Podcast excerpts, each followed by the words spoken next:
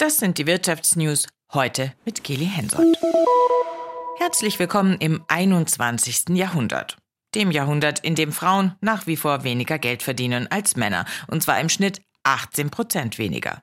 Diese Lohnlücke ist in den vergangenen Jahren zwar kleiner geworden, aber wenn sie weiterhin in diesem Tempo schrumpft, dann dauert es 61 Jahre bis zur Entgeltgleichheit.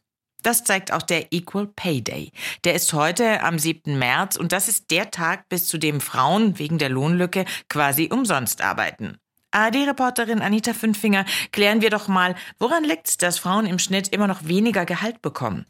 Das liegt erstmal daran, dass Männer und Frauen nach wie vor in klassischen Mann-Frau-Berufen arbeiten. Der Ingenieur, die Erzieherin und die sind unterschiedlich bezahlt. Die typisch weiblichen wie im Einzelhandel, in der Pflege, im Kindergarten grundsätzlich schlechter.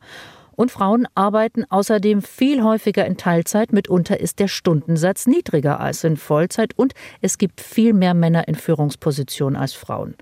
Bei vergleichbarer Qualifikation, also beispielsweise im selben Beruf und derselben Firma, verdienen Frauen aber immer noch sieben Prozent weniger als ihre männlichen Kollegen weil sie halt schlecht verhandelt haben. Galt hier lange als Begründung, das sagte sogar einst die CDU-Frauenministerin Christina Schröder.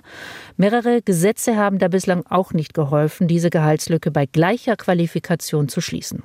Bundesarbeitsminister Heil hat heute angekündigt, dass sich was ändern soll. Er will unter anderem das Entgelttransparenzgesetz verbessern. Mit diesem Gesetz können Beschäftigte Auskunft über den Verdienst von Kolleginnen und Kollegen mit vergleichbaren Aufgaben fordern. Dieser Anspruch gilt aber nur in Betrieben mit mehr als 200 Beschäftigten. Heil sagte außerdem, gleiche Löhne für gleichwertige Arbeit zu zahlen sei eine Frage der ökonomischen Vernunft. Nachhaltig oder zumindest nachhaltiger Pakete verschicken. Geht das? Wie erkenne ich als Verbraucherin oder Verbraucher, ob der eine Paketzusteller umweltverträglicher unterwegs ist als der andere? Im Moment ist das noch schwer. Die Deutsche Post will das ändern und schlägt ein Umweltlabel für Paketzusteller vor. Laut eines Unternehmenssprechers soll so der CO2-Ausstoß der Pakete transparent gemacht werden. ARD-Korrespondentin Merle Kiebeler berichtet. Wer etwas online bestellt, soll direkt sehen, wie CO2-intensiv der Versand ist, je nachdem, welchen Anbieter man wählt. So die Idee der Deutschen Post. Funktionieren könnte das etwa mit Hilfe einer Skala, wie man es schon kennt, zum Beispiel von Tierhaltungsklassen bei Fleisch. Die Deutsche Post hat zuletzt deutlich stärker in Elektromobilität investiert als ihre Mitbewerber. Der Bonner Konzern würde von einem Umweltlabel für Pakete also sehr wahrscheinlich profitieren.